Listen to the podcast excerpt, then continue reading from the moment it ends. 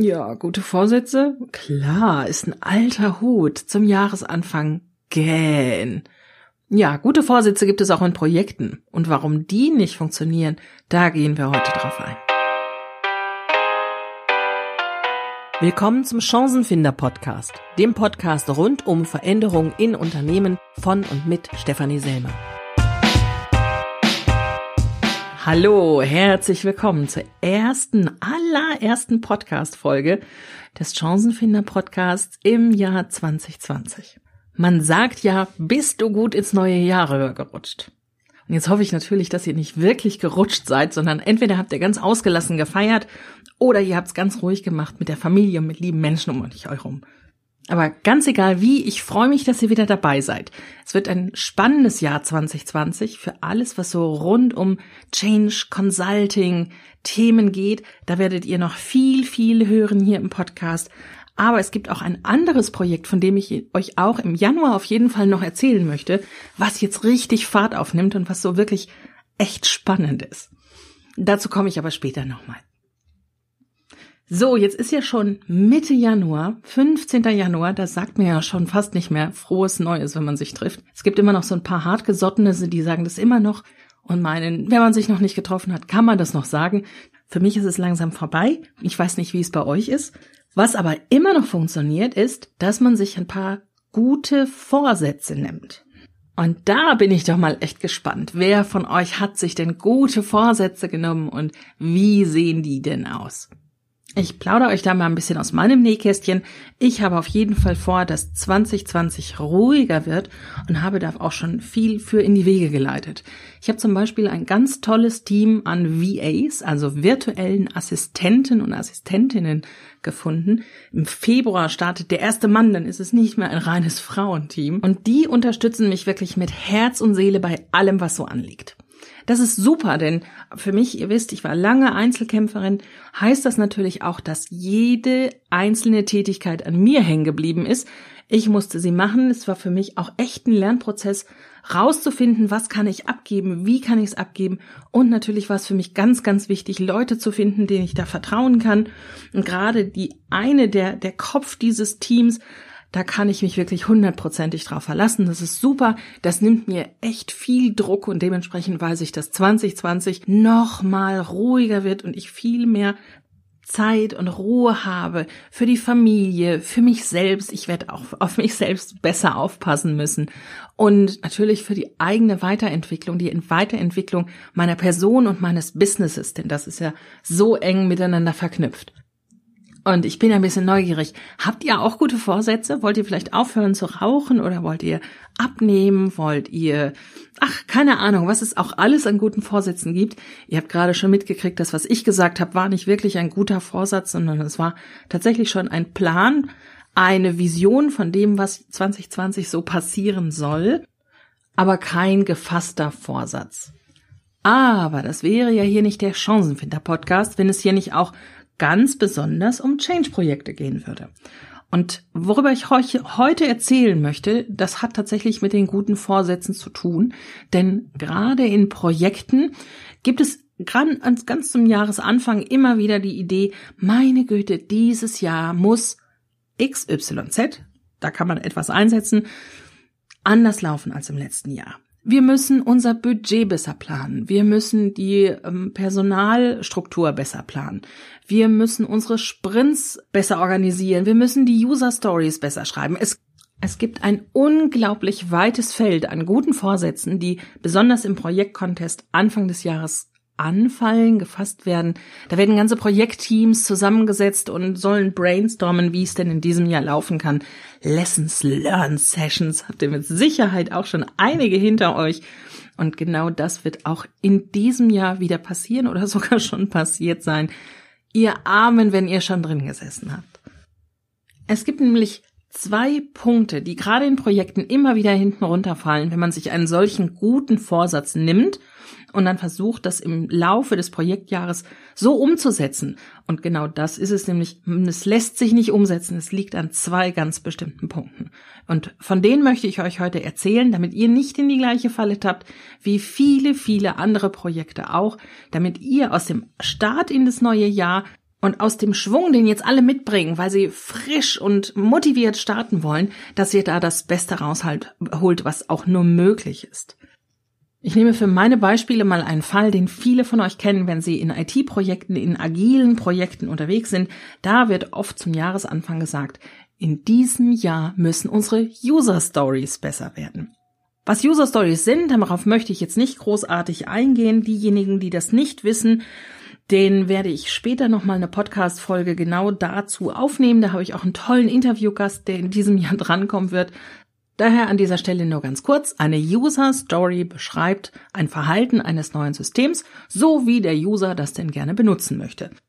Ein großes Sorry an alle Agilisten da draußen, denen sich jetzt möglicherweise die Fußnägel hochrollen, weil es ja so einfach erklärt ist, was eigentlich noch viel, viel komplizierter ist. Aber da, wie gesagt, kommt auf jeden Fall nochmal eine Folge, da kommt ein toller Interviewgast. Also, User Stories sollen besser werden. Das ist der große Vorsatz, mit dem das Projekt startet. Und was macht es denn jetzt daraus? Jetzt steht dieses Projektteam da und weiß überhaupt nicht, was es denn damit anfangen soll. Genau, weil nämlich ein, und das ist der erste Punkt, ein Vorsatz ist noch kein Ziel. Aus einem Vorsatz kann ich noch überhaupt nicht messen, was denn hinten bei rauskommen soll. Ich kann überhaupt nicht sagen, was, was heißt denn das? Wann ist denn eine User Story gut? Wann ist sie schlecht? Was muss ich dafür tun? All das kann ich noch überhaupt nicht daran sagen. Nur zu sagen, dass die User Stories besser werden sollen, das mag sehr nett sein und das mag auch alle Projektteams ehren, die das versuchen. Das wird sie aber überhaupt nicht weiterbringen. Ihr habt vielleicht schon mal davon gehört, dass Ziele smart formuliert sein sollen.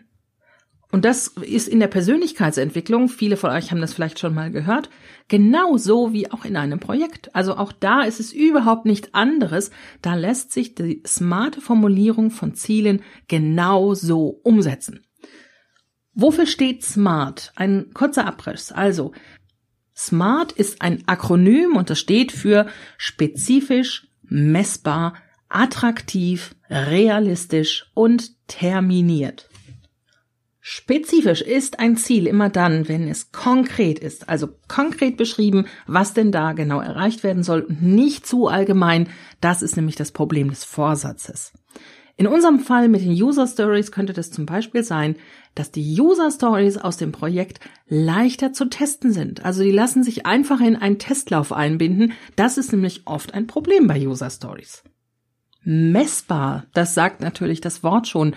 Am Ende des Zeitraumes, also am Ende des Jahres 2020, möchte ich als Projekt natürlich messen, habe ich dieses Ziel denn auch erreicht, was ich da formuliert habe. Wenn wirklich bei den User Stories das Problem ist, dass sie schwierig zu testen waren, weil sie so kompliziert geschrieben waren, dann könnte natürlich das messbare Ziel sein oder der messbare Anteil des Ziels, eine gewisse Anzahl von User Stories im Jahr testen zu lassen. Attraktiv, ja, das versteht sich natürlich von selbst, dass ein Ziel attraktiv für denjenigen sein muss, der dieses Ziel auch erreichen soll. User Stories testen zu lassen ist natürlich für das Projektteam äußerst attraktiv, weil es heißt, wenn diese Tests erfolgreich gelaufen sind, sind die User Stories wirklich abgeschlossen, dann hat man diesen Teil der neuen Software entwickelt und kann sich dem nächsten zuwenden. Das ist tatsächlich attraktiv. Für das Beispiel, wenn es nicht so attraktiv wäre, hm, da könnte man vielleicht eher auf ein Budgetthema zurückgreifen. Auch das ist ja in Projekten immer wieder ein ganz, ganz heißes Thema zum Jahresende oder gerade Jahre Anfang, Jahresanfang. Wenn das Ziel lautet, das Budget so weit runterzuschrauben, dass man das Projektteam verkleinern muss, dass also Mitglieder aus dem Projektteam heraus müssen, dann ist das ein nicht attraktives Ziel. Denn das ist ja für den Projektleiter meist das große Problem. Das Team wird kleiner. Erstmal muss er das den Leuten beibringen und er wird sie natürlich auch als Arbeitsressource schmerzlich vermissen wenn man ein solches Ziel, das auf der einen Seite negativ, also nicht attraktiv ist, dann wieder in ein attraktives Ziel wandeln kann, um sich dem besser zuwenden zu können, das können wir nochmal in einer anderen Folge machen, wenn ich ein bisschen mehr über Budgetplanung spreche. Jetzt gehen wir mal an den nächsten Punkt, das ist nämlich realistisch, also das R aus Smart steht dafür, dass Ziele realistisch sein müssen. Es hilft also überhaupt nicht, sich und seinem Projektteam ein Ziel zu setzen, das nicht erreicht werden kann, weil es einfach zu groß ist oder dass sie absolut langweilt, weil es viel zu klein ist. Also es muss schon ein wenig herausfordernd sein, aber es soll tatsächlich erreicht werden können mit einer gewissen Anstrengung. Auch das ist nicht immer einfach. Auch hier mit den User Stories lässt sich sowas wahrscheinlich am besten äh, über Zahlen, also über getestete User Stories realisieren. Und zu guter Letzt das T wie terminiert. Also natürlich ist so ein Zeitraum nicht unendlich lang, aber das bringen ja Projekte meist schon mit sich, dass sie im Detail eher für ein Jahr geplant werden, selbst wenn es einen großen Blick auf das große Ganze gibt, wenn es über mehrere Jahre dauert. Dennoch ist es wichtig zu sagen, bis wann man dieses Ziel denn erreicht haben möchte. Möglicherweise ist es auch nicht bis zum Ende des Jahres so, sondern man sagt, man möchte innerhalb der ersten zwei oder drei Sprints, also auch hier bitte genauer werden, erreichen, dass die User Stories besser werden, dann sollte man sich tatsächlich auch diesen Termin genau nehmen und dann daran messen, ob man das denn auch erreicht hat. Und damit kann dann tatsächlich ein smartes Ziel beschrieben werden, das auch tatsächlich erreicht werden kann und das man hinterher messen kann. Und so wird nämlich aus unsere User Stories müssen besser werden im nächsten Jahr ganz schnell mal bis zum Ende des ersten Quartals 2020 sind unsere User Stories so gut und einfach formuliert, dass sie in die Testläufe ganz einfach eingearbeitet werden und so in dieser Zeit 15 Tests positiv abgeschlossen werden können. Ihr wisst, das ist natürlich nur ein Beispiel. Jetzt müsst ihr hergehen und das an euren Zeitplan anpassen, an eure Zahlen anpassen, wie realistisch ist es? Wie terminiert könnt ihr das machen? Wollt ihr das überhaupt innerhalb des ersten Quartals machen? Also all das müsst ihr natürlich auf euch und auf euer Projekt genau zuschneiden. Wenn ihr dann aber so ein Ziel habt, dann ja, ist das natürlich schön, aber das ist nur die halbe Miete und das habt ihr wahrscheinlich gerade, als ich dieses Ziel, dieses Beispielziel genannt habe, auch schon festgestellt. Denn es ist natürlich schön zu sagen, bis dann und dann wollen wir dies und jenes erreicht haben und dann hat man den Blick über den, stellt euch vor, den kompletten Golfplatz. Du weißt, da hinten ist das Loch, da muss der Ball rein. Aber wie komme ich denn dahin? Und das ist das zweite große Problem von guten Vorsätzen in Projekten. Wie schaffe ich es denn, dieses Ziel zu erreichen? Denn ein Vorsatz beschreibt noch nicht den Weg. An dieser Stelle nehmt ihr euch das Ziel und überlegt euch, was ist alles notwendig, damit dieses smarte Ziel erreicht werden kann. Und ich sage ganz bewusst, was ist alles notwendig und nicht, was müsst ihr dafür tun. Denn klar, der erste Punkt ist, was müsst ihr und euer Projektteam, euer Entwicklerteam, was muss es dafür tun, damit dieses Ziel erreicht wird? Es muss die Stories einfacher schreiben. Was heißt das genau? Es muss Feedback einholen, wann denn diese Story einfacher ist. Es muss vielleicht mit dem Testmanager Rücksprache halten, was denn da überhaupt passieren soll. Also all das liegt auf eurem Tisch. Aber es gibt auch andere Dinge. Der Testmanager zum Beispiel hat ein großes To-Do. Auch auf ihm lastet da eine gewisse Verantwortung. Der muss euch vernünftiges Feedback geben. Der muss auch auf euch zukommen, wenn ihm irgendetwas zwischendurch auffällt und euch sagen, wenn denn diese User Stories doch noch nicht so einfach sind, wie ihr euch das vorgestellt habt.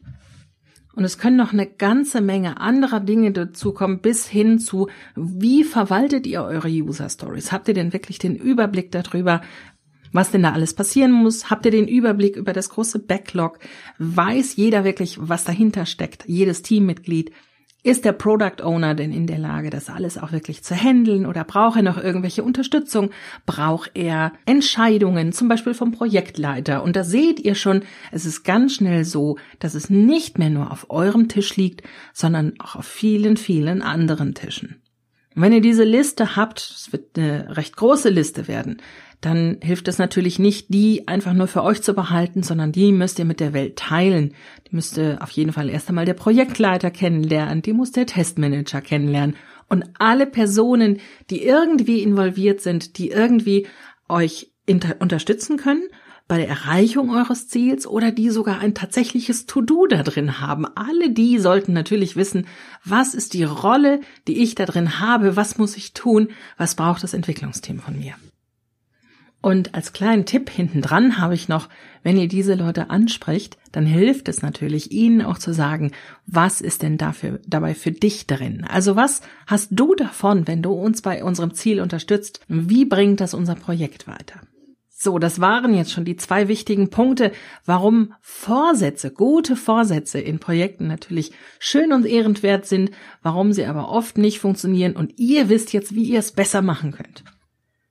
Ich wünsche euch einen guten Start in euer Projektjahr.